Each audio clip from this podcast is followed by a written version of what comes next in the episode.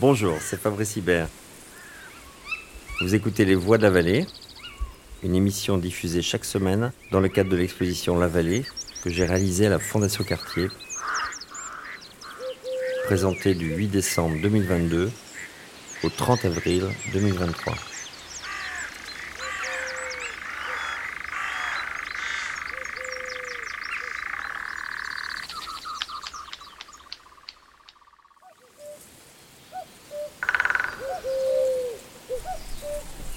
Cyril Bonan, avocat, et Laure Soulier, maîtresse de conférences et chercheuse rattachée à l'Institut des systèmes intelligents et de robotique, poursuivent les questions et les hypothèses posées par Fabrice Hibert dans ses œuvres, notamment Incarnation, Inconnu.net ou Nouvelle répartition du monde.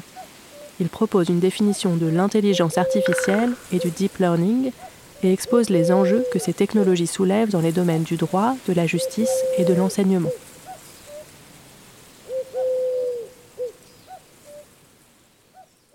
Bonjour à tous, donc je suis Laure Soulier, maîtresse de conférence à Sorbonne Université et je travaille sur le domaine de l'intelligence artificielle en recherche. Euh, mes travaux principaux se concentrent sur euh, le traitement automatique des langues, euh, qui est l'intelligence artificielle qui permet de traiter les données textuelles, les données des langues. Et euh, je travaille principalement sur des euh, problématiques de génération de texte, euh, de systèmes conversationnels et d'encodage de, de, la sémantique dans les données textuelles. Bonjour, je m'appelle Cyril Bonan, je suis avocat, auxiliaire de justice, c'est la définition légale. Je suis associé d'un cabinet où on traite de multiples domaines. Et il n'y a pas un jour actuellement où il n'y a pas euh, un article, un édito, une opinion sur euh, les questions que pose l'intelligence artificielle dans mon domaine euh, qui est celui de la justice.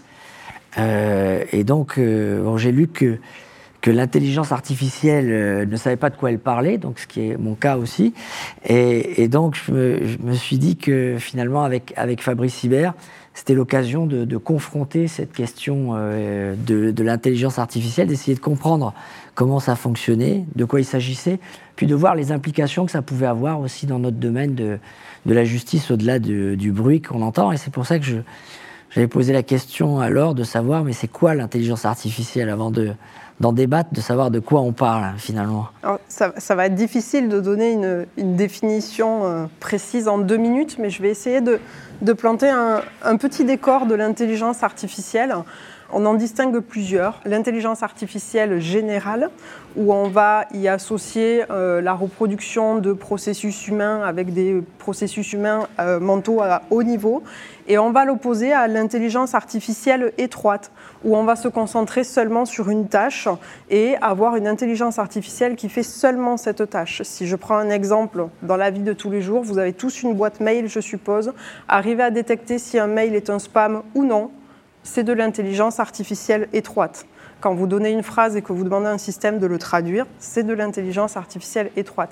Et actuellement, euh, la plupart des toutes les intelligences artificielles sont des intelligences artificielles étroites. C'est dans ce débat-là, enfin, c'est dans ce cadre-là qu'on se place. Alors comment euh, ça fonctionne? Quelle technique il y a derrière? C'est un grand enjeu.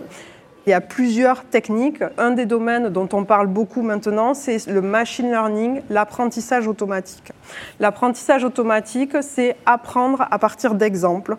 On va fournir à un modèle toute une série d'exemples et à partir de ces exemples, il va essayer de résoudre la tâche. Et en fonction de ces erreurs, il va aller ajuster son modèle. Dans un modèle, il y a des fonctions mathématiques. Il n'y a pas de cerveau, il n'y a pas de neurones ou des neurones qu'on appelle, on appelle ça des neurones, mais qui sont des fonctions mathématiques en fait. Oh, pardon, pourquoi on appelle ça des neurones? Alors on appelle ça des neurones. Pourquoi on a pris ce mot qui ressemble à, celui du cerveau justement? Alors c'est une des catégories euh, de, du machine learning qui s'appelle le deep learning, où on, on s'appuie sur des réseaux de neurones.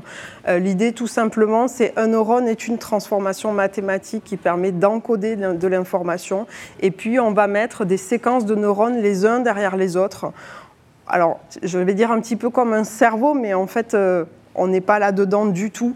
Euh, mais euh, on peut assimiler à ça où on va avoir des synapses avec des fonctions d'activation. On a un parallèle là-dessus, mais en fait, dans la vraie vie, quand on utilise ces réseaux de neurones, on pourra en reparler peut-être plus tard en fin de, séance, mais on n'est pas du tout sur une comparaison d'un modèle qui fonctionne comme un cerveau.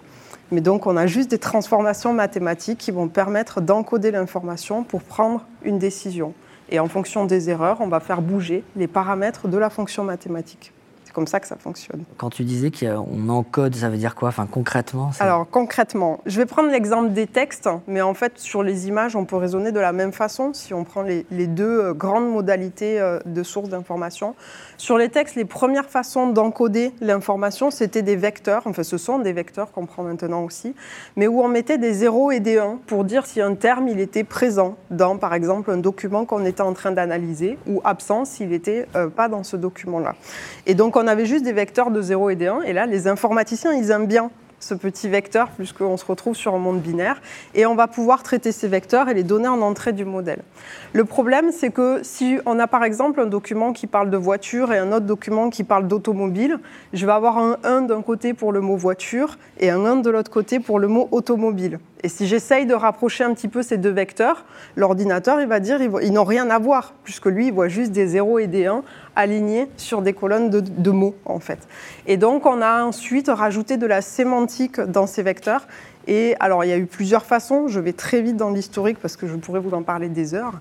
Mais la dernière façon, c'est avec les réseaux de neurones, justement, où on va euh, capturer un espace sémantique un petit peu abstrait où on va essayer de plonger des mots, de représenter des mots, des, mots dans des vecteurs, où on va se dire les vecteurs ils doivent être proches dans cet espace si les mots sont reliés sémantiquement et ils doivent être éloignés s'ils ne sont pas reliés sémantiquement. Si je prends le mot lune, les mots euh, froid, nuit, brille, étoile doivent être très proches un petit peu dans un espace qu'on met où on met un X un Y dans cet espace. Et puis si je prends le mot canapé, il doit être très loin du mot lune, puisque sémantiquement, il a peut-être rien à voir. Donc voilà comment on encode un petit peu l'information.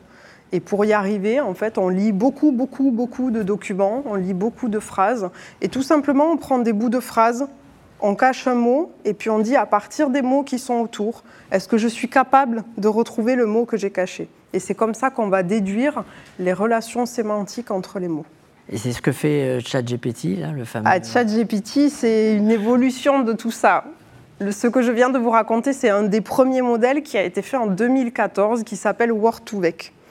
Et ensuite, au fur et à mesure, on rajoute des auto-incréments. C'est ça la recherche, hein, c'est rajouter des petites briques sur ces modèles. Et euh, en 2017, il y a eu des modèles, un modèle qui a été plus gros, donc avec beaucoup de neurones, et puis avec un mécanisme de capture euh, d'informations sémantiques un petit peu particulier. Et ce modèle, il s'appelle Transformer. Et il a fait un petit peu une révolution euh, dans l'encodage des textes, puisqu'on a vu qu'avec ce gros modèle, on était capable de capturer de la sémantique et de résoudre euh, des tâches de ce qu'on appelle généraliser, c'est-à-dire sans avoir vu des tâches sur un certain nombre d'exemples, d'être capable justement euh, de les résoudre. Et euh, à partir de Transformer, on a toute une série de modèles qui a été créée, qui s'appelle BERT, T5 et GPT. Et GPT, vous voyez, on se rapproche de ChatGPT. Et ce qui s'est passé, c'est que ChatGPT est une évolution du modèle GPT sur lequel on a rajouté une tâche de dialogue. On a demandé justement à des gens de discuter entre eux. On a collecté ces exemples de discussion. Donc, ce sont des exemples qu'on a fournis à GPT. On a raffiné un petit peu le modèle de GPT. Et puis ensuite, on a rajouté des techniques pour renforcer un petit peu euh, la véracité des réponses, ou du moins la, la précision des réponses fournies par ChatGPT.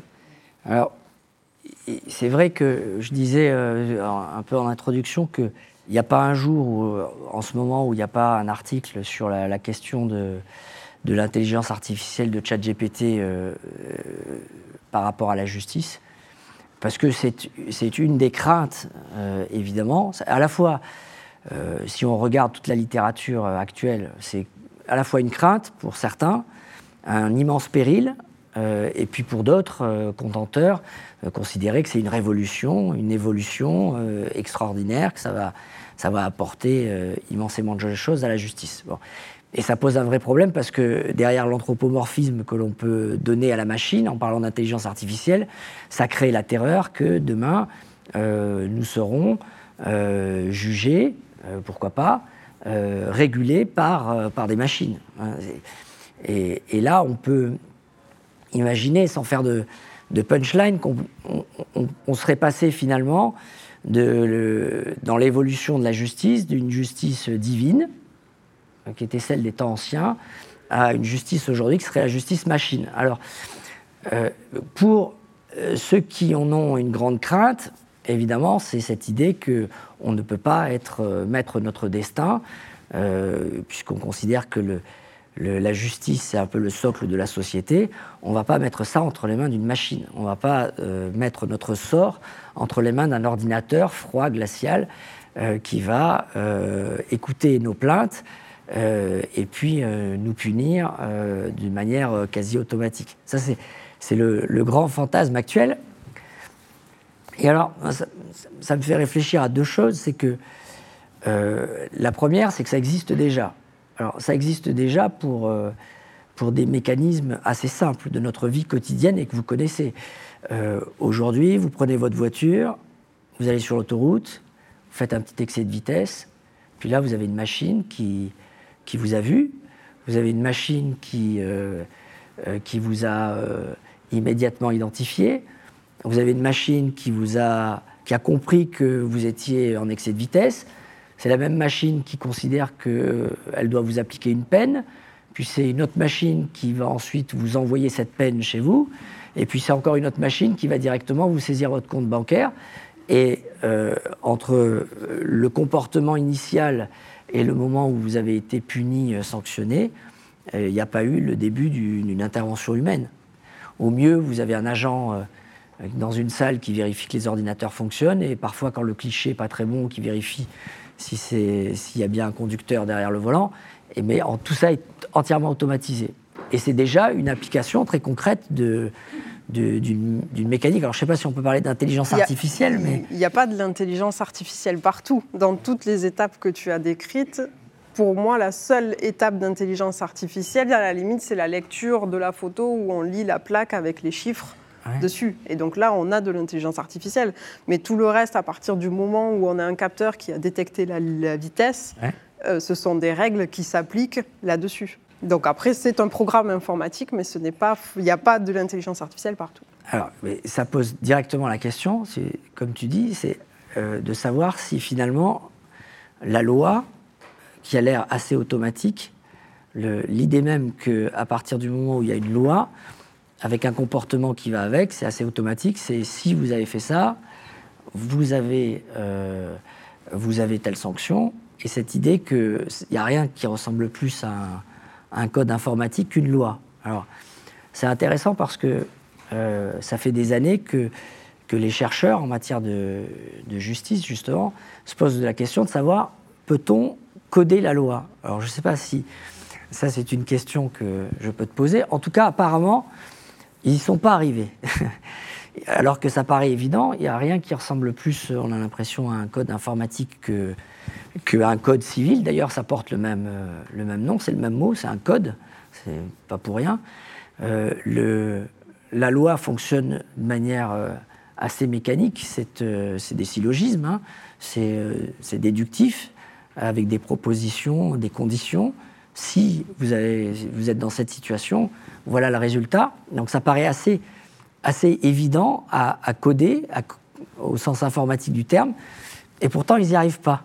Alors je ne sais pas si c'est une difficulté qui te semble insurmontable. On peut avoir plusieurs façons pour mettre la loi dans un ordinateur, si j'essaye de, caricaturer un petit peu. Soit on dit à quelqu'un, je prends, le code civil et puis fais-le lire à ta machine et on doit capturer tout ce qu'il y a dedans.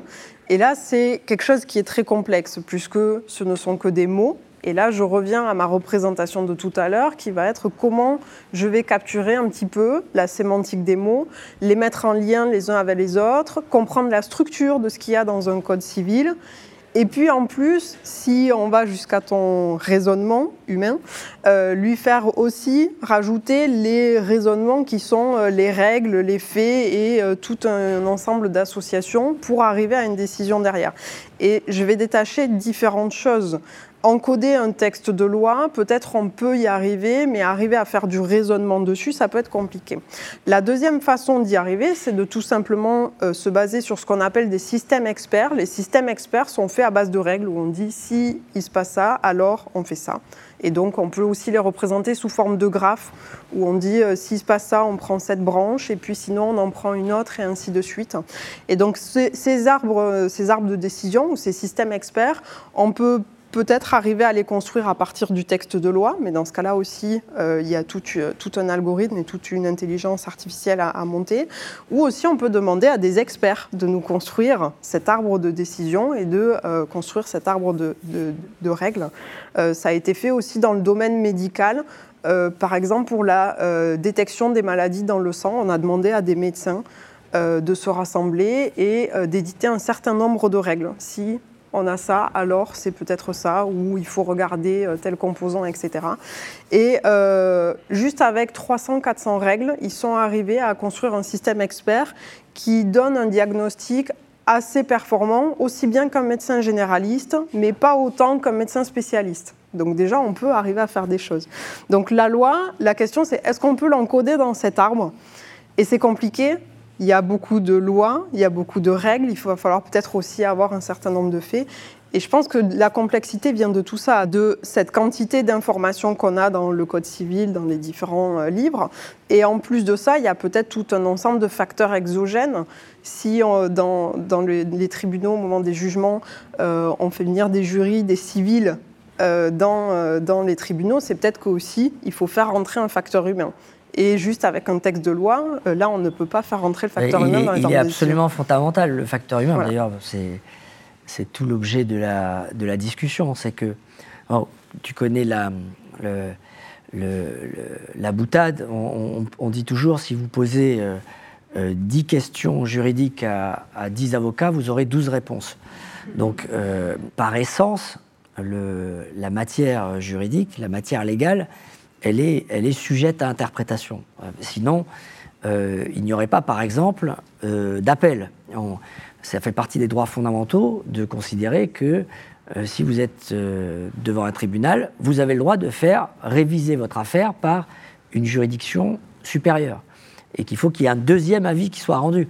C'est dans la, dans la Constitution même, c'est bien la preuve que, saisie d'un même cas, deux juridictions peuvent prendre, euh, parfois au sein même d'un même tribunal, peuvent prendre deux décisions différentes. Euh, et, évidemment, euh, ce qu'on apprend à, nos collaborateurs et à nos élèves, c'est que face à un problème juridique, il y a toujours plusieurs solutions. Et donc ça, je me demande comment la machine peut appréhender cette difficulté, sauf à, à simplement donner dans la même, euh, dans la même formule et dans la même solution deux, deux alternatives. C'est ce qu'on voit d'ailleurs avec, euh, avec euh, ce chat GPT. Donc, il faut observer que la dernière version, je signale, a, réussi le concours d'avocat dans le Minnesota en finissant dans les 10% des meilleurs élèves. Donc c'est assez inquiétant sur le niveau des élèves euh, avocats dans le Minnesota. Mais euh, donc ça veut dire que la machine déjà elle est, à ce niveau-là, c'est c'est pas rien. Mais euh, évidemment elle, elle, peut être face à cette contradiction et on voit dans les résultats qui vous met dans la même phrase deux propositions qui sont contradictoires parce qu'il il est incapable de résoudre la difficulté. et c'est tout le but de, dans la matière judiciaire, par exemple, lorsqu'on pose la question à un juge, c'est qu'à un moment, il faut trancher le débat. Et vous avez deux opinions, deux interprétations qui sont aussi valables l'une que l'autre, qui reposent sur le même texte euh, et qui pourtant aboutissent à des solutions qui sont euh, diamétralement opposées. Et d'ailleurs, euh, le, fondement même aussi dans notre système judiciaire français, c'est que un même juge, une même cour, a le droit de changer d'avis. C'est ce que l'on appelle les revirements de jurisprudence. C'est-à-dire le texte n'a pas changé et pendant euh, un siècle, on va considérer que le droit de propriété ne peut pas être, euh, ne peut pas bouger d'un iota et qu'on va vous faire détruire un mur même si vous êtes euh, à un centimètre au-delà de la limite. Et puis, vous allez avoir un revirement de jurisprudence. Et on va considérer qu'il faut que, que, la solution soit proportionnelle et que du coup, ce qu'on vous impose n'a plus aucun sens. Et on va remettre en cause ce, droit-là. Alors que le fondement textuel n'a absolument pas bougé. Donc l'interprétation euh, de la loi, du code, n'est pas une solution automatique. Et alors, est-ce qu'elle est humaine? C'est-à-dire que est-ce que ça découle pas euh, forcément d'une erreur, ça découle d'un choix, d'une décision que va prendre euh, un juge, une juridiction, de d'orienter une solution. Alors, et, c'est là où, par exemple, l'interprétation est, fondamentale. Et comment est-ce que la machine, elle est capable, si elle est très bien encodée, très bien, euh, euh, très bien entraînée avec des systèmes très complexes. Est-ce qu'elle est capable de, jouer avec ça aussi ou pas Ou c'est un fantasme? Alors, juste avant de répondre à ta question, je vais revenir sur un point. Euh, on parle beaucoup d'IA, et puis dans l'éthique de l'IA, il y a un des principes qui est de construire des IA où, à la fin, l'humain doit être maître de la décision. Et ça, c'est un point important. on construit des IA, mais à la fin, on ne fait que des suggestions de tâches, on ne fait que des suggestions de solutions et c'est à l'humain de prendre une décision sur, sur, la, sur la responsabilité qu'il met sur la sortie de, l'IA. Euh, ensuite, comment on peut faire pour euh, justement arriver à avoir un, système qui prend tout en compte? On peut avoir un chat GPT qui fait que générer du texte, mais à partir de code civil qu'il aura vu, de, euh, de, sources législatives qu'il aura vues, et puis essayer de prendre un certain nombre de décisions, mais en mon sens, il risque de faire beaucoup d'erreurs. Euh, parce qu'on aura appris juste à générer du texte et pas à prendre des décisions. On peut faire plusieurs classes d'algorithmes d'intelligence artificielle. On peut faire des modèles qui font de la génération de texte. On peut faire des modèles qui classifient sur un certain nombre de décisions, le proposer tout un éventail et lui dire laquelle décision à la fin je dois prendre. Et peut-être en faisant ce type de modèle, à la fin, qu'est-ce que le modèle va sortir? C'est des probabilités sur chacune des classes en sortie. Et donc déjà, on va pouvoir fournir à l'utilisateur tout un ensemble de décisions avec des probabilités associées. Et un des domaines aussi euh, qu'on a dans le machine learning, c'est l'interprétabilité des modèles, où là, on a un effort à faire sur expliquer les décisions d'un modèle, pourquoi on a choisi telle classe, telle sortie, telle décision juridique à la fin.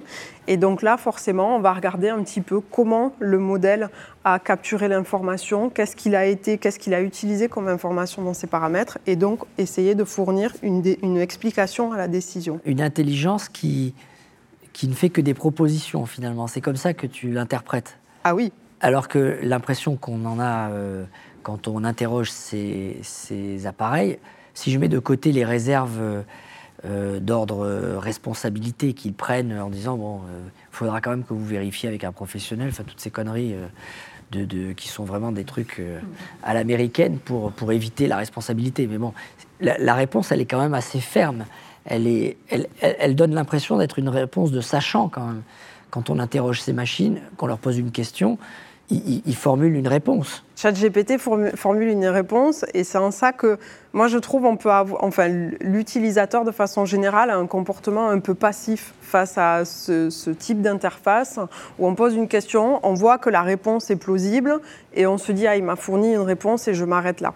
Euh, si je fais le parallèle avec un moteur de recherche, un moteur de recherche c'est aussi une intelligence artificielle et pour moi ChatGPT n'est pas un moteur de recherche, on pourra en débattre, mais euh, quand vous allez sur un moteur de recherche, il vous fait des suggestions de documents et vous allez croiser des informations, vous allez ouvrir différentes pages, vous allez vérifier la source des informations et vous êtes actif dans le processus alors que c'est une intelligence artificielle qui vous a fourni les documents. Et c'est en ça que moi, l'usage des intelligences artificielles doit être fait. Alors des fois, il y a des décisions qui sont très simples et peut-être euh, on peut se passer d'un processus humain sur des, des, tâches à faible valeur ajoutée, mais par contre, quand on a vraiment euh, ce besoin de raisonnement humain, on va croiser des sources, on va être actif dans la réponse que nous fournit l'intelligence artificielle. Et c'est en ça qu'il faut être conscient. Puisqu'on ne fait que prédire des probabilités sur un ensemble de résultats. Et vous savez tous, comme moi, que les probabilités, des fois ça marche, des fois ça marche pas. Alors c'est intéressant cette question des probabilités parce que euh, dans mon métier, euh, la première question souvent que me posent euh, des clients, des entreprises quand ils sont confrontés à un litige, c'est quelle est la probabilité qu'on a de gagner? Alors bon, euh, ou de perdre hein, d'ailleurs. Ça obsède surtout, je dois dire, les, clients anglo-saxons. Les, les, méridionaux, ils savent bien qu'on s'en fout complètement, en fait, de savoir quel est le pourcentage. Mais les Américains, par exemple, euh, si on n'est pas capable de leur répondre à, cette question, ils, sont un peu en panique.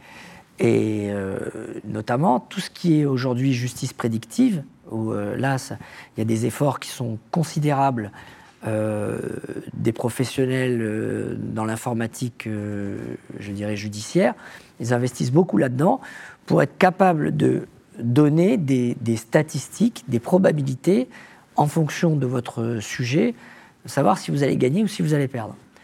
Ce qui me, me bouleverse absolument pas parce que quand on, vous pose la question, alors si on veut se moquer de celui qui vous pose la question, on lui dit bah, c'est 50-50. Donc euh, bon, là, il n'est pas avancé. Mais une fois qu'on lui a dit c'est 60-40, 70-30 ou 80-20, voire même 90-10, qu'est-ce que ça apporte? Euh, euh, Si on était capable de faire des probabilités avec quatre chiffres après la virgule, je, trouve, que ce serait intéressant. Mais là, les, structures de probabilité, elles sont telles que finalement, la réponse, elle n'a aucune valeur. Parce que quand j'ai dit à, quelqu'un, bah, vous avez 60% euh, de chance de gagner, bon, il se dit, bah, je suis plutôt pas mal, mais ça ne change rien en fait. Peut-être ça peut un peu euh, l'éclairer sur euh, la façon dont il va se conduire de manière plus ou moins ferme, plus ou moins dure dans sa négociation, dans sa tentative de résolution de son litige, mais, mais finalement, il n'en saura rien, parce que 30% de, de chances de perdre, ça reste quand même des pourcentages très élevés. Et j'ai l'impression que là, euh, euh, euh, la machine, elle ne va pas très loin finalement dans ces, dans ces, dans ces notions de probabilité. De...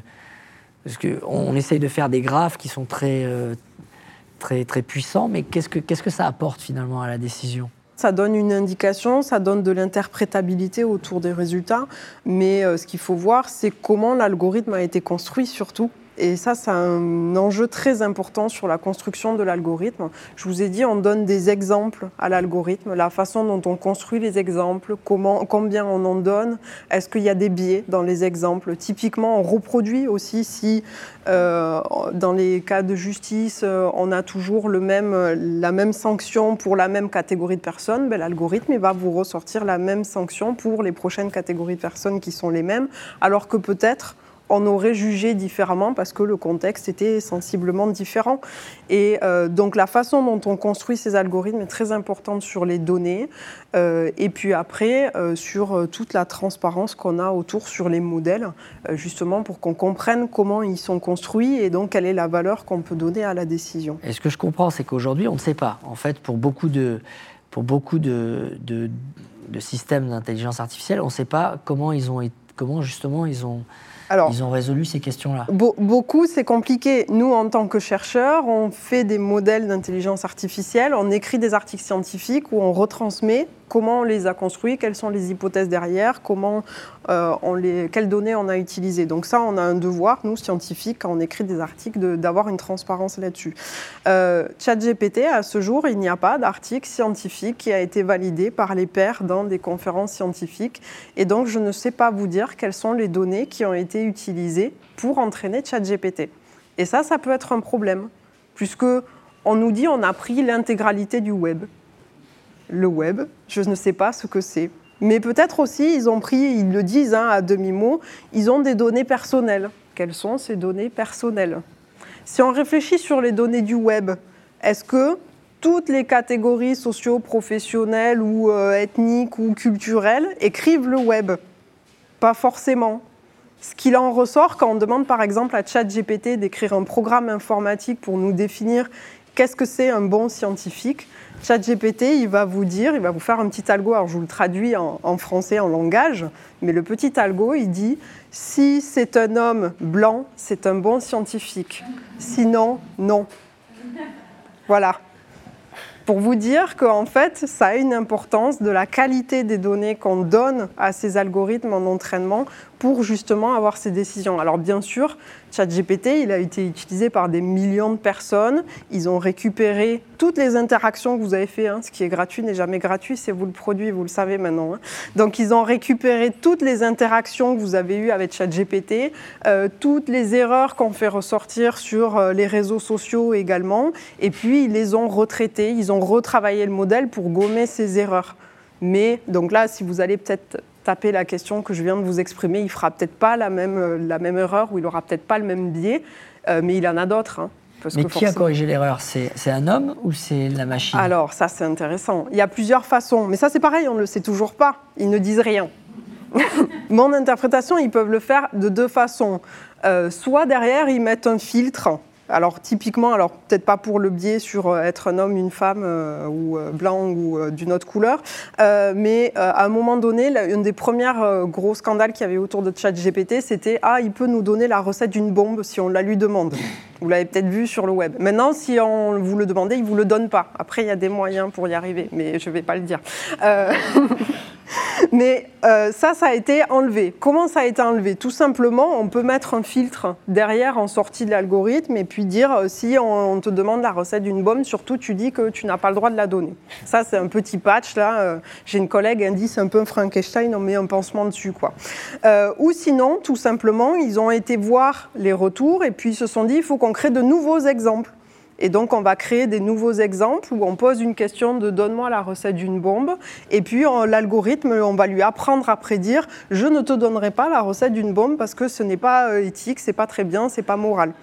Et donc, on va construire plein d'exemples comme ça, et on va les redonner au modèle pour qu'il réajuste ses paramètres mathématiques à l'intérieur, pour que la prochaine fois, quand vous posiez la question, il ne puisse pas répondre à ce, type de question. Et à mon avis, il y a un mélange des deux approches. Et alors, est-ce que la réponse qu'il formule, c'est lui qui l'a créée à partir de contenu qu'il digère, ou est-ce qu'il euh, fait une espèce de moyenne de tout ce qu'il a Alors, pour démystifier la chose, à aucun moment, il ne va voir dans des documents. La seule chose qu'il fait, c'est qu'il s'appuie sur ce qu'on appelle un modèle de langue. Le modèle de langue, c'est ce que je vous ai raconté au tout début, euh, qui est comment j'encode un mot, comment j'encode un texte dans un vecteur. Et je vous ai donné un exemple en disant je cache le mot du milieu, il doit être capable de prédire les mots à côté, sachant le vecteur que j'ai euh, calculé. Donc ça, c'est ce qu'on appelle un modèle de langue, où on a des représentations sémantiques de chacun des mots. Certains, alors moi je le dis aussi, et c'est pas très bien, c'est la connaissance générale du monde. Mais je vous rappelle que la connaissance générale du monde, c'est le web, écrit par certaines catégories socio-professionnelles, culturelles, ethniques, etc. Donc en fait, ce n'est pas la connaissance générale du monde telle qu'on pourrait euh, l'entendre euh, de, façon euh, saine, on va dire. donc ça, c'est un modèle de langue. Et ensuite, il oublie les documents qu'il a vus. Les données, les représentations, ce sont des fonctions mathématiques, c'est des vecteurs où on a des paramètres dans le modèle. Et quand vous posez une question, il va prendre votre question et la faire passer dans le modèle pour avoir une représentation de votre question, ce vecteur-là. Et puis, il va utiliser les paramètres de votre modèle pour prédire le mot suivant.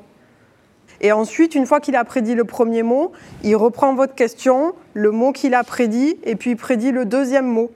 Et une fois qu'il a fait ça, il reprend votre question, les deux premiers mots, et il prédit le troisième mot, et ainsi de suite. ChatGPT, il ne fait que ça. Et donc, il prend ces informations, des poids qui sont dans le modèle. Il faut quand même, quand je dis ça, c'est juste des probabilités de mots, mais c'est bien plus que ça. Il a vu plein de documents, donc il a pu croiser ce qu'on appelle des co-occurrences entre mots, des mots qui se retrouvent souvent ensemble et donc qui permettent de faire des liens sémantiques. Mais par exemple aussi, il a vu des structures de documents. Donc quand on a des listes, il a appris un petit peu qu'est-ce que c'était une liste, puisqu'il a vu qu'on faisait des tirés quand on voulait faire des énumérations, etc. Donc c'est-à-dire qu'il va apprendre des patrons locaux au niveau de la sémantique des mots, et puis des patrons un peu méta qui vont permettre de faire des inférences un peu plus complexes. Et c'est pour ça que ChatGPT, il est capable euh, de répondre à vos euh, questions et de faire croire qu'il a fait un raisonnement, et j'ai bien dit de faire croire, attention, qu'il a fait un raisonnement, parce qu'en gros, il ne fait que reproduire des patrons locaux et des patrons méta dans ses paramètres. Magique. Et il fait tout ça en 20 secondes. Alors, le, 20 secondes est un bijou d'ingénierie, qu'on soit très clair là-dessus. Ce sont des gros modèles. Alors, gros modèles, je vais vous sortir les chiffres. Le euh, GPT-3, qui est à la base de ChatGPT, c'est 175 milliards de paramètres. Pour entraîner ce modèle, c'est la consommation de 275 foyers en un an. Donc ça, c'est l'entraînement. L'entraînement, ça prend énormément de temps. Euh, typiquement sur euh, GPT-3 euh, ou des modèles un petit peu comme ça, on peut entraîner pendant un mois ou deux sur 4000 GPU. Les GPU, ce sont des cartes graphiques. Vous savez, les gamers sur les ordinateurs, ils ont des, jolies images grâce à des cartes graphiques. Et donc, c'est grâce notamment à ces GPU-là. donc, on entraîne et on va entraîner pendant longtemps. Il faut. Pardon, quand tu dis on entraîne, c'est avant le match. C'est-à-dire, c'est. C'est, on donne l'exemple. On donne plein d'exemples et on lui demande d'ajuster les paramètres. Ça, c'est ce qu'on appelle. pas ouvert au public encore à ce Non, ça, ça c'est dans, un dans un laboratoire, on fait ça. Voilà. Euh, ça, c'est ce qu'on appelle l'entraînement. On apprend les paramètres du modèle sur plein d'exemples et sur plein, plein de GPU pendant longtemps. D'accord? Et puis ensuite, on a ces paramètres. On les fixe, on les bouge plus. Et la deuxième étape, ça s'appelle l'inférence. C'est-à-dire, je lui donne un exemple et puis j'applique mon modèle sur cet exemple-là. Et ça, ça peut aller très vite. C'est quelques secondes, millisecondes. Après, il y a tout un tas d'ingénierie, bien sûr, pour accélérer la vitesse de traitement des modèles. En comparaison, on parle de mois en, entraînement, et puis on peut parler de quelques secondes sur l'inférence. Et après, il y a toutes les surcouches d'ingénierie. Et là, quand on interroge aujourd'hui, qui s'est bien entraîné, il est bien chaud, et euh, il y a 175 millions d'utilisateurs, j'entendais. Voilà. Et qui posent tous la même, une question différente en même temps. Et est capable. Comment il. Comment, euh, ça, c'est, ça, c'est la, magie de l'ingénierie où on, où on met beaucoup de machines derrière. Hein. Il n'y en a pas qu'un ordinateur euh, sur l'ensemble de la planète pour faire tourner ChatGPT. Et donc, il y a bien sûr plein de machines en réseau et avec plein de bouts de programmes qui permettent d'accélérer le traitement. Euh, mais c'est pareil quand on interroge un moteur de recherche, hein, on peut poser la, même question de comment il est capable de gérer la, charge. On appelle ça la scalabilité. Donc plus on a de, gens qui utilisent, il faut que le système y soit. Et tu disais que ce n'est pas un moteur de recherche, et pourtant ce que tu décris, c'est exactement la même chose que quand on commence à taper dans Google un mot et qui vous prédit, ou en tout cas il vous propose le mot qui va avec. Oui. C'est pas pareil parce que alors le moteur de recherche que tu dis, c'est la suggestion de requêtes, c'est-à-dire quand vous tapez une requête, il vous dit quelles sont les requêtes. Ça, le GPT, non pas, pas, Ça peut être ça. Ça peut. C'est un petit peu le même principe quand il vous reformule, quand les moteurs de recherche vous reformulent une requête, on est un petit peu sur ce même, enfin on est sur ce même principe de prédiction de probabilité de mots. Quand je dis c'est pas un moteur de recherche, c'est que je vous ai dit, ChatGPT, il va chercher de l'information dans ses paramètres dans son modèle. Un moteur de recherche, il a certes des paramètres, mais il vous restitue l'information qui est dans une base de données. Et en mon sens, c'est toute la différence. Vous avez des documents et il vous sort des supports. Un des gros problèmes qu'on a sur ChatGPT, c'est le rapport à la vérité. Vous avez bien tous, à mon avis, fait plein de tests, ou beaucoup d'entre vous, euh, pour voir s'il vous raconte des bêtises ou euh, s'il dit des choses vraies. Et ChatGPT, on voit qu'il raconte quand même beaucoup de bêtises, même si les textes sont très plausibles, bien construits, euh, etc. Il donne l'impression de tout savoir, mais il ne sait pas tout. Tout simplement parce qu'il vous ressort des patrons locaux et méta, les mêmes choses que tout à l'heure, mais il ne vous euh, ressort pas de l'information documentée, il ne vous donne pas des pages web qui existent. Et attention, je ne suis pas en train de dire que Google vous donne que des pages web pertinentes par rapport à votre requête. Il peut se tromper, mais c'est vous qui faites le, travail de croiser l'information et d'aller trouver la bonne information que, que vous avez. Mais ça, c'est une question que l'on a évidemment parce que euh, donc, comme je disais tout à l'heure en introduction, tout le monde est persuadé que euh, très rapidement, très bientôt, on n'aura plus besoin, par exemple, d'avocats, parce qu'on posera une question juridique et puis euh, ces machines seront capables de faire la réponse de manière instantanée. Plus besoin de s'embêter à leur expliquer son, problème à un avocat qui va prendre du temps, etc. Et tout ça sera instantané.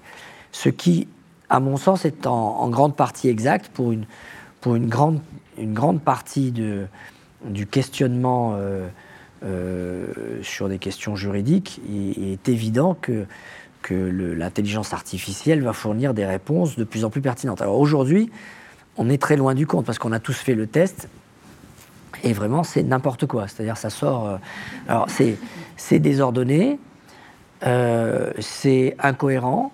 On a une apparence de, cohérence, de consistance, d'intelligence. Et, c'est assez troublant parce que on, est presque amené à suivre le raisonnement et pourtant on arrive à une solution qui est absurde. Donc c'est vraiment à fuir pour l'instant, mais on sent bien que ça va s'améliorer très vite et que euh, si demain vous voulez euh, constituer une société, euh, vous demanderez ça à cet ordinateur, il va vous sortir toute la documentation, elle sera pertinente, elle sera bien faite. Si vous avez besoin d'acheter une maison, le notaire, il va sortir ça en deux secondes. si vous avez besoin de vous séparer de quelqu'un, divorcer, il y a beaucoup d'actes juridiques de la vie quotidienne où il est évident qu'avec une requête simple, et des paramètres assez simples, euh, la machine sortira euh, une documentation euh, d'une grande pertinence. C'est à peu près acquis. Après, la question se pose justement quand on a besoin d'aller dans des choses un peu plus complexes, avec un peu de psychologie, avec justement de l'humain, entre guillemets. Et, là, on voit bien que la machine, elle est, complètement perdue. Il y, a, tout un tas de paramètres. Alors, ça posé la question des billets que tu as évoqués. Aujourd'hui, les biais qu'il y a dans l'intelligence artificielle, ce sont des biais de, des encodeurs, c'est-à-dire de, des mm. codeurs qui ont à l'origine, et des données aussi Des données surtout. Des données surtout. Alors, ça pose la question des sources, parce que, alors c'est le cas pour, pour ChatGPT, mais c'est le, euh, par exemple dans le domaine juridique, aujourd'hui, les, les, les, bases de données les plus pertinentes, les plus précieuses, elles, euh, elles, elles coûtent beaucoup d'argent, elles ne sont, pas elles sont pas ouvertes au public, et donc, euh, tous, ces, tous ces ordinateurs n'y ont pas accès. Donc, si vous interrogez euh, ces ordinateurs aujourd'hui, ils vont vous sortir des sources qui, n'ont aucune valeur. Euh, quand on va à l'université, la première chose qu'on nous apprend, c'est justement de structurer, de hiérarchiser les sources. L'opinion juridique d'un grand professeur de la faculté de la Sorbonne, ça n'a pas la même valeur qu'un avocat euh, perdu au fin fond de je ne sais où et qui, dans son coin, aura fait un, aura fait un blog. Et pourtant, euh, euh, voilà, la machine, aujourd'hui, elle fait, elle fait pas cette hiérarchisation des sources, me semble-t-il. elle n'identifie pas les sources, ce qui est un vrai problème, parce que on vous assène une information comme si c'était une vérité, vous n'avez aucun moyen de, de, retracer son origine et de, la commenter, de la critiquer. Euh, c'est donné comme une vérité euh, euh, indiscutable. Et puis il y a le biais. Les défenseurs de l'intelligence artificielle disent oui, mais les biais, mais, mais, les humains aussi, ils ont des biais. Et alors, par exemple, en matière judiciaire, je, lisais cet exemple, c'est très intéressant. Là, c'est l'intelligence artificielle qui a analysé des décisions de justice, notamment aux États-Unis, en fonction de l'heure à laquelle l'affaire a été euh, plaidée. Et donc, évidemment, ils ont fait le, rapport entre l'heure et la digestion du magistrat. Et ils se sont aperçus que, en fonction de l'heure, le résultat n'était pas le même. Alors, je ne parle même pas des questions euh, raciales, évidemment, puisque en fonction de la personne, on voit que les résultats aux États-Unis ne sont pas les mêmes selon que vous êtes de couleur ou pas. Euh, et, sur les magistrats eux-mêmes, euh, en fonction euh, de, l'heure de leur repas, de l'ensoleillement, enfin de tout un tas de critères, il y a des biais humains. C'est-à-dire que les humains sont eux-mêmes confrontés à ces biais, dont parfois ils ne se rendent même pas compte, alors que la machine, elle, n'y est pas, est pas sujette. Si elle n'a pas été programmée pour faire une différence entre un immigré et quelqu'un qui ne l'est pas, il n'y a aucune raison de faire une solution différente. La machine ne va pas faire la différence, alors qu'un humain, peut-être avec des préjugés, avec euh, euh, savoir s'il a passé une bonne nuit ou pas, ou s'il s'est disputé avec sa femme la veille, bah, lui, il ne va pas prendre la même décision.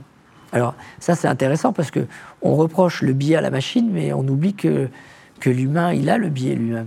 Oui, dans, dans, tous les cas, il y, a, ces deux versants, mais je trouve c'est intéressant parce que ça fait aussi un cercle vertueux. Il n'y a pas que des choses mauvaises dans l'IA, hein. on voit beaucoup de cas d'usage qui sont très bien.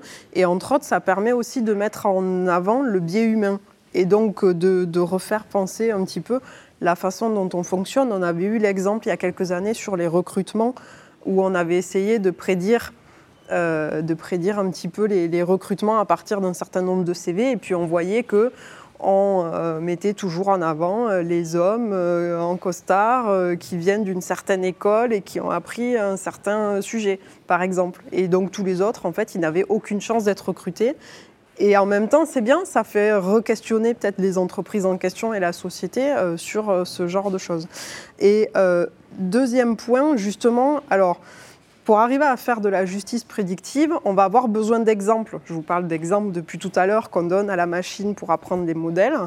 Il y a plein de points critiques. Il va falloir donner des exemples de la vraie vie, de jugements passés avec des personnes sur des cas particuliers et des décisions. Normalement, avec la CNIL, on n'a pas trop le droit de donner les informations sur les personnes. Et donc, du coup, on va mettre des personnes neutres, sachant des actions ou un contexte qu'on peut définir avec une décision. Et du coup, on va peut-être apprendre des mauvaises choses, puisqu'il y a eu aussi du biais humain dans la prise de décision qui va faire que on va avoir aussi des erreurs sur les, sur les prédictions de ce point-là. Par exemple, si euh, l'étude qui a été faite sur la détention euh, provisoire aux États-Unis, euh, on voyait qu'il y avait. Euh, alors, on n'avait pas besoin de l'intelligence artificielle pour le savoir, qu'il y avait un, un biais en fonction de l'origine euh, et de la couleur de, de, des personnes qui étaient, euh, qui étaient poursuivies. Bon. Alors, si on demande à la machine, on lui rentre les critères euh, des précédents et qu'on lui rend tous les critères et qu'elle reproduit toujours le même modèle, alors on va accentuer encore Exactement. plus le problème. Bon. Euh, parce qu'on va lui dire, bon voilà, telle personne dans telle situation, quelle est la peine euh, Dire, bon là, c'est six mois. Alors, si euh, cette personne est immigrée, c'est neuf mois. Donc, c'est neuf mois. Euh, et, donc, il y a une espèce de, d'horreur de, de, ce précédent qui, qui, accentue encore plus l'erreur qui a été commise précédemment. Donc, absolument fondamental que euh, il y ait euh, pas que de l'humain, mais qu'il y ait une analyse qui soit faite de, toute cette, euh, toutes ces décisions, de toutes ces décisions prédictives pour corriger les biais et, les, erreurs, ce que, ce que la machine ne, ne, fera jamais finalement. Alors si on l'a fait, on travaille aussi en laboratoire sur justement arriver à faire des modèles et de corriger les biais à l'intérieur des modèles. Donc ça, il y a tout un pan de recherche là-dessus pour justement arriver à débiaiser un petit peu les décisions avant de les présenter aux, décideurs finaux. Alors, on, s'est aperçu que grâce à l'intelligence artificielle, on était capable d'avoir de, des outils de plus en plus performants, par exemple pour détecter le mensonge. Euh, alors avec des analyses de, des visages, de la voix, euh, de, euh, de, des propos, des incohérences dans les déclarations, dans les dossiers, euh, l'intelligence artificielle euh, sera euh, très prochainement, alors c'est pas encore à ma connaissance utilisé, mais, mais ça devrait. Alors ça l'est utilisé aujourd'hui.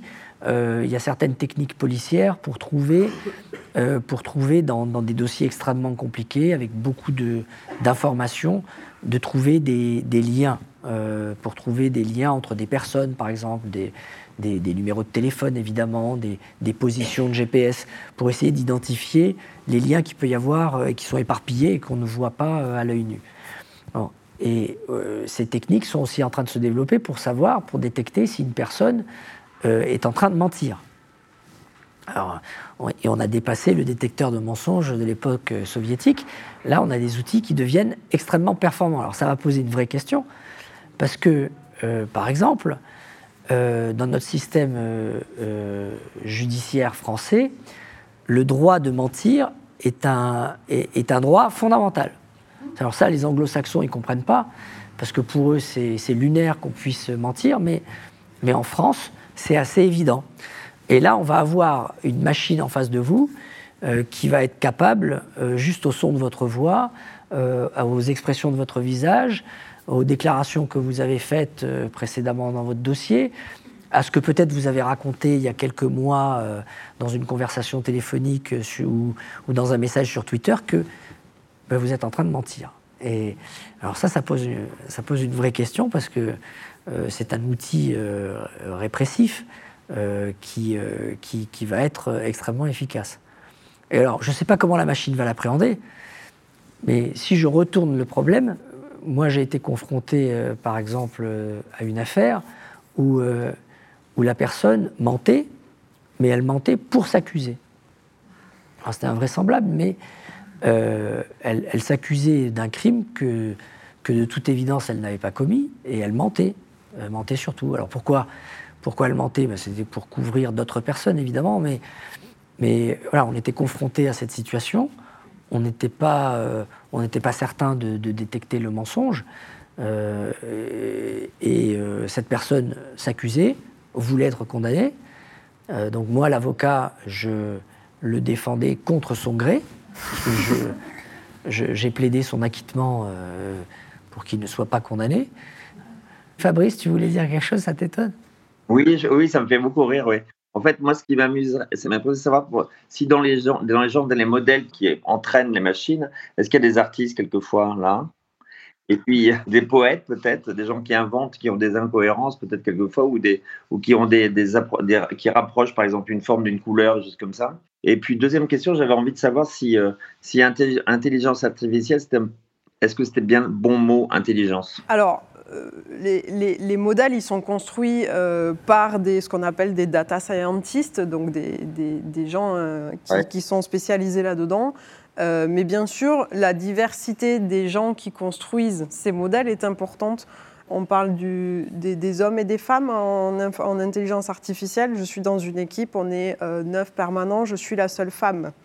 Et typiquement, ça fait aussi un impact, il y a un impact aussi dans la façon de construire les modèles, d'appréhender les hypothèses et de les traiter. Et donc, euh, c'est sûr que rajouter de la diversité dans une équipe euh, de machine learning euh, en entreprise ou ailleurs, c'est un point important pour justement croiser des visions différentes et arriver à construire des modèles un petit peu plus justes. Mais après, on discute beaucoup avec euh, les industriels concernés, euh, des, fois des sociologues, euh, d'autres corps de métier qui peuvent aussi nous faire ajouter des hypothèses dans le modèle.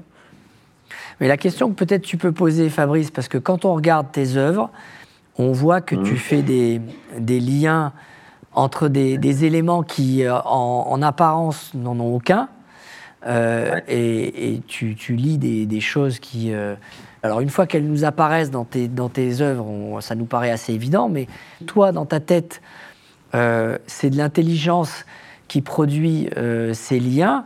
Est-ce que c'est de la data? C'est-à-dire, est-ce que c'est juste une, agglomération de données euh, qui fait qu'elle produit un lien un lien particulier ou bien est-ce que c'est un grand mystère? Oui, mais je me suis aperçu en fait que lorsqu'on provoquait des images qui étaient incohérentes ou un court-circuit, en fait, ça provoquait aussi.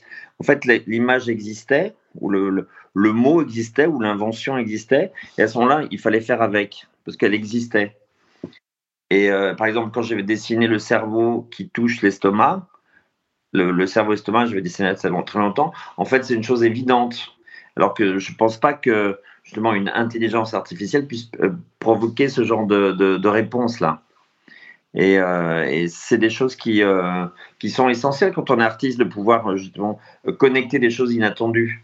Par exemple, quand tu as un mot, la Biennale de Venise en 97, où ça s'appelait Odor, Odor, Odor, Odor, l'eau qui dort, l'eau en or, et l'eau quand elle dort, elle sent mauvais, donc c'est l'odeur, le parfum. Donc moi, ce qui m'intéressait beaucoup tout à l'heure, c'est le fait qu'au départ de l'intelligence artificielle, c'est le verbe, c'est le mot, tous les agencements de mots et de sons. C'est ça, hein? Oui. Dans, dans l'intelligence artificielle, donc comment on peut construire les modèles, euh, on, va, euh, on peut regarder aussi comment résonne l'humain et donc essayer de poser des hypothèses pour construire le modèle ou après aussi euh, ne pas avoir d'hypothèses supplémentaires et entraîner le modèle. Mais ce qu'on fait souvent, c'est qu'on regarde a posteriori ce que le modèle a produit. Et donc, quels sont les liens qu'il a fait entre les termes, entre les mots? Et on s'aperçoit qu'il y a des choses auxquelles nous, euh, des fois, en, tant qu'être humain, on n'a pas pensé. puisque grâce à cette complexité, hein, les, réseaux de neurones, ce sont des, gros, des grosses architectures où on empile des couches les unes derrière les autres, et donc l'information va être traitée sur plusieurs couches, croisée une première fois, puis croisée à un deuxième niveau, puis croisée à un troisième niveau, et donc, on peut arriver justement à faire des liens entre des mots qui n'étaient peut-être pas à côté dans la phrase ou qui nous semblaient pas reliés, mais euh, la machine, parce qu'on lui a dit il faut qu'à la fin tu sois capable de prendre cette décision-là, va essayer d'analyser comment on peut faire. Donc, a posteriori, on peut découvrir euh, des, relations ou des, choses qui, que peut-être un humain n'avait pas pensé. Moi, je trouve ça très enthousiasmant, en fait, l'intelligence artificielle, parce que ça crée des, ça crée des, des, choses inattendues. Le truc, c'est ça, ce qui m'effraie, c'est de, son, son adaptation au quotidien. Parce que quelquefois, c'est un peu difficile pour moi. Mais bon. Mais euh, est-ce que c'est vraiment l'intelligence, justement, la dernière phrase, la dernière question? Est-ce que c'est de, l'intelligence? Alors, la, question de l'anthropomorphisme, c'est un, gros, euh, une grosse question en intelligence artificielle. Déjà, euh, la plupart des architectures, je vous ai dit, ça s'appelle des réseaux de neurones. Et donc déjà, on commence déjà à faire de l'anthropomorphisme. Euh, j'ai essayé de pas le dire, mais des fois, il y a certaines personnes qui disent on comprend la sémantique. Et donc euh, non, la machine ne comprend pas de la sémantique, elle fait juste encoder des choses qui sont en fait pour nous des mots, mais pour eux, pour la machine, c'est une séquence de lettres, c'est des bouts de phrases, c'est des bouts de mots. Euh, et, et, donc forcément, euh, on aurait tendance, puisque maintenant on a des qualités en termes de résultats qui sont très intéressantes, à, croire qu'elle résonne comme nous, qu'elle parle comme nous, mais euh, elle a un comportement qui est euh, totalement différent. À l'inverse, est-ce que c'est une encyclopédie? Si on prend ChatGPT, est-ce qu'on peut juste le limiter à une encyclopédie? Pas forcément, puisque déjà je vous ai expliqué que le principe n'est pas du tout le même. On ne va pas chercher dans des documents et on a ça encodé dans des paramètres. Mais euh, c'est sûr que peut-être que le mot intelligence est mal choisi, puisque ce ne sont que des fonctions mathématiques qui sont dans ces architectures-là. Et euh, à, moins que je n'ai pas assez de connaissances, mais notre cerveau n'est pas une séquence de euh, fonctions mathématiques les unes derrière les autres, et puis on ne raisonne pas euh, avec des fonctions mathématiques. Peut-être qu'on arrive au même résultat à la fin, et c'est un peu l'objectif qu'on a. Hein. Quand on construit une intelligence artificielle, le but c'est que elle fasse une tâche que nous on voit et qu'on associe, et qu'elle elle arrive à prendre des décisions euh, que peut-être un humain pourrait prendre. Donc peut-être que la sortie à la fin est, la même, mais le processus qui est mis en place pour y arriver n'est pas du tout le même. C'est un outil, et euh, pour, en tout cas pour ce qui nous concerne dans, mon domaine, il euh, n'y a, a, pas de crainte à avoir. De toute façon, c'est là. Pour l'instant, je, je, dirais que tout ce qu'il y a sur le sujet en termes de régulation, etc., c'est vraiment c'est du blabla. ce qui est produit euh, c'est pas grand-chose par, euh, par euh, ChatGPT, mais c'est évident que c'est une c'est un nouvel outil qui apparaît, qui est, qui est, on peut dire, une petite révolution parce que ça va, ça va, ça va créer des usages extrêmement importants. bon, après, pour autant, le, fantasme, de, en tout cas en matière judiciaire, d'imaginer une justice machine avec des robots qui remplacent tout le, toute cette idée de, de, justice, ça c'est un, un, pur fantasme. Euh, ça n'arrivera pas. Le seul intérêt de la justice, c'est qu'elle reste humaine, au service des humains, pour les humains, avec une action humaine à tous les niveaux. Et l'intelligence artificielle ne sera qu'un outil parmi d'autres, performant, plus performant encore, mais ne sera qu'un outil euh, au service de, de, cette mission. Un outil qui peut provoquer aussi la, la, la, faiblesse aussi. le, le, manque dans le, en fait l'idée qu'on apprend beaucoup moins parce qu'on a l'intelligence artificielle. Donc c'est des risques aussi. Oui, de déresponsabilisation. On, l'a vu là, je, mentionnais ces histoires de décisions judiciaires absurdes qui ont été prises avec des outils d'intelligence artificielle aux États-Unis. Ça aboutit à des résultats incohérents. Euh, et il y a une déresponsabilisation. Mais là, c'est l'humain qui est défaillant, c'est pas. Bah, c'est en ça que peut-être je peux rebondir sur euh, quand tu dis euh, la régulation, c'est du blabla. Alors en termes juridiques, je n'ai pas la compétence de le dire, mais à minima, ça permet de faire réfléchir les gens sur qu'est-ce que c'est, quelles sont ses limites, quels usages on doit avoir. Et euh, aussi les, chercheurs et les, scientifiques qui travaillent sur ces modèles pour avoir peut-être plus de transparence et qu'on ait un meilleur usage. Et un point important, euh, du coup, qui, permet d'aller vers un usage sain, c'est justement d'expliquer le fonctionnement de ces intelligences artificielles pour que euh, vous sachiez qu'est-ce que vous êtes en train de manipuler et justement quelles sont ses limites. Ce, que je voulais dire par là, c'est que ce qui est produit aujourd'hui, là, il y, a, par exemple une proposition de loi au Sénat, euh, c'est juste, ça va pas plus loin que de dire l'intelligence artificielle, ça doit, euh, c'est pas il y aura des règles de responsabilité, il faut que ça respecte les droits fondamentaux, il faut que ça respecte euh, la vie privée, les données ne sont pas accessibles à tout le monde, et puis s'il euh, y a des problèmes avec l'intelligence artificielle, euh, vous en serez responsable, vous les fabricants et, vous les utilisateurs. On voit bien qu'il y, a une espèce de folie qui s'est emparée du législateur, de l'administration pour essayer de produire de la norme, de la compliance sur tous ces sujets, mais que ça aboutit pour l'instant à, pas grand-chose. Et, s'il faut juste rappeler les droits fondamentaux, il faut espérer que les gens dans leur laboratoire, aux États-Unis en tout cas, ils ils en aient une conscience assez aiguë parce que euh, l'outil est, quand même très efficace et très performant. Donc euh, c'est fondamental de respecter ces notions euh, élémentaires.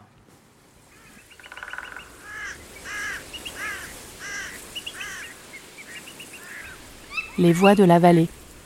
Une proposition de Fabrice Hibert, produite par la Fondation Cartier et réalisée en collaboration avec Du Radio diffusée chaque semaine dans le cadre de l'exposition La Vallée, consacrée à la peinture de Fabrice Hibert, présentée du 8 décembre 2022 au 30 avril 2023.